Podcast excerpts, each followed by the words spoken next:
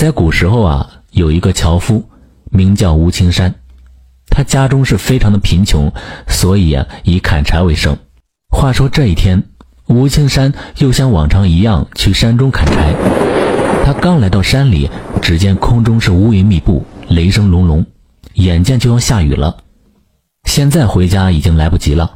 他忽然想起来，前面不远处有一个荒庙，便想到庙中去避雨。他来到荒庙处，只见庙门前是长满了杂草，庙门破败不堪，不知道有多少年头没有来过人了。在庙门的上方啊，悬挂着一块破旧的牌匾，隐隐约约可以看到上面写着三个金色的大字“三清庙”。这座庙啊，自吴青山记事起便已经荒废了。据长辈们讲，这庙曾经也是香火鼎盛，只是不知何故，后来就慢慢的没落了。道人也走光了，无人再来上香，以致荒草丛生，加上残破的景象啊，远远看上去颇为的阴森恐怖，故平日里无人敢来此处。此时天上已下起雨来，吴青山慌忙推开庙门，来到庙里避雨。来到正对着庙门的三清殿中，殿内是十分的残破，全是蛛网。正前方有一个香台，上面供奉着三清的神像。神像上落满了灰尘。吴青山在殿中是百无聊赖，来回的踱步，等待雨停。忽然，他发现那三清神像后面似乎藏有东西。近前一看，竟是一个铜匣子。吴青山将铜匣子取出，拂去上面的灰尘，见制作十分的精美，上面密密麻麻的刻满了花纹，顿时是欣喜不已。他心想。说不定这里面盛放的是珍贵之物，若能换些钱财补贴家用，岂不美哉？他就尝试将这个匣子打开，却因为日久天长，匣子生了铜锈，无法打开，只得作罢，打算拿回家去再想办法。过了大约有半个时辰，雨渐渐的停了，天已放晴。吴青山拿着铜匣子走出了三清殿。然而，等他刚一走出三清殿，天上顿时是乌云密布，电闪雷鸣。他退回到三清殿中，雷云便会散去。三番五次，皆是如此。吴青山是疑惑不已：这雷云怎么和自己较上劲儿了呢？一直待在这个破庙中也不是办法。吴青山便不再顾及漫天的雷云。硬着头皮听着空中的电闪雷鸣的轰隆声响，走回了家中。幸好途中没有下雨。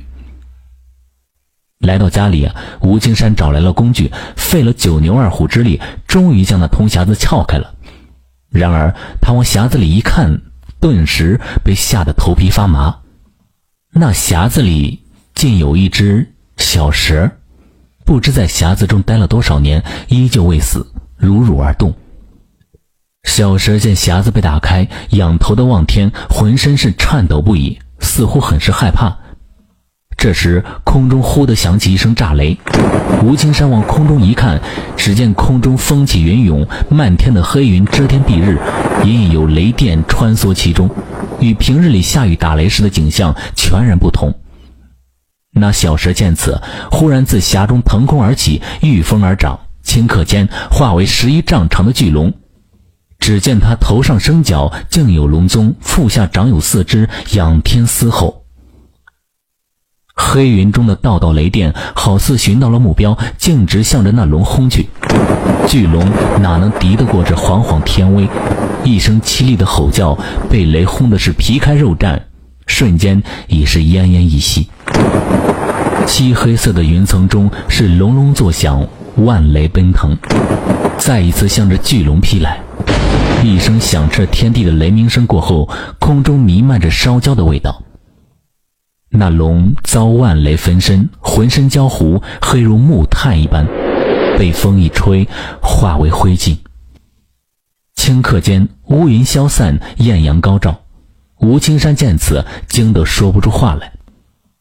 天雷击龙，此异象被吴青山所在的村中多人看到。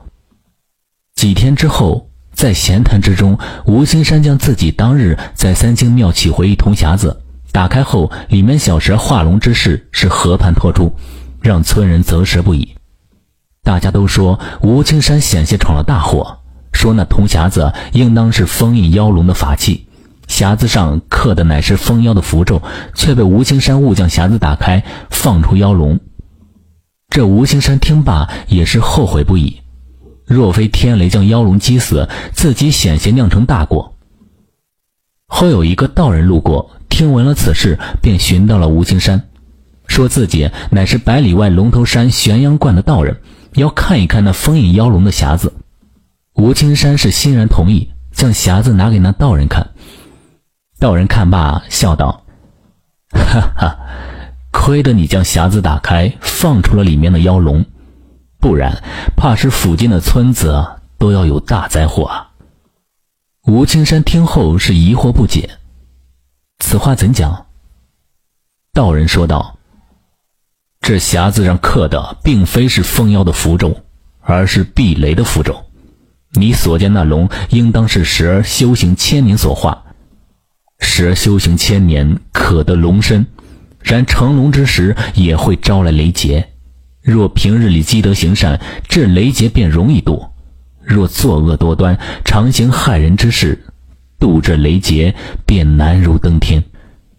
这龙定是恶龙，才畏惧雷劫，躲于这匣子之中，又放在三星庙中，雷不敢击，以避雷劫。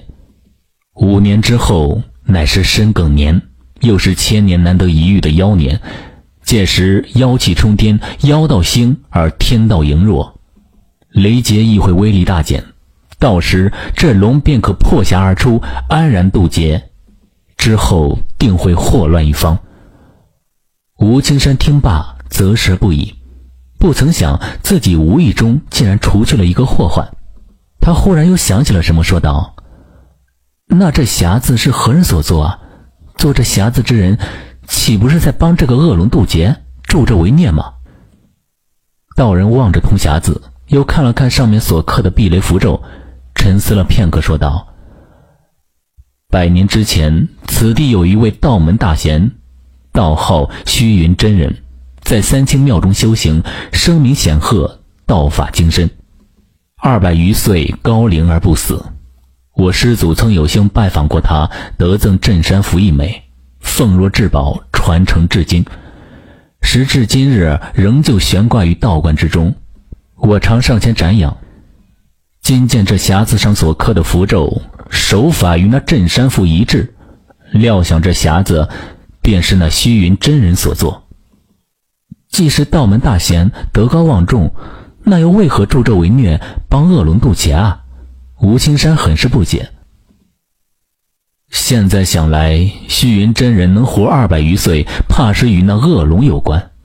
龙血乃是不是神药，食之可延年益寿。虚云想必是为得龙血，为求长生，才助那恶龙渡劫。据说虚云道行通天，已达羽化成仙之境地，只是成仙之时未能渡得雷劫，被雷劈的是灰飞烟灭。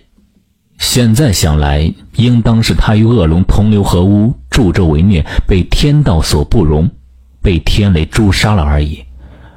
而虚云道人所在的三清庙，自此后便没落了，也应是报应使然。吴青山听后唏嘘不已，未曾想平日里如神仙一般的人物，竟为一己之私而做下这等助纣为虐之事。知人知面不知心，越是那些故作善态、口中充满仁义道德、张口为黎民、闭口为苍生之人，越是心黑啊！道人言罢，转身离去。感谢收听名城故事会，喜欢听故事的朋友，那就点个关注吧。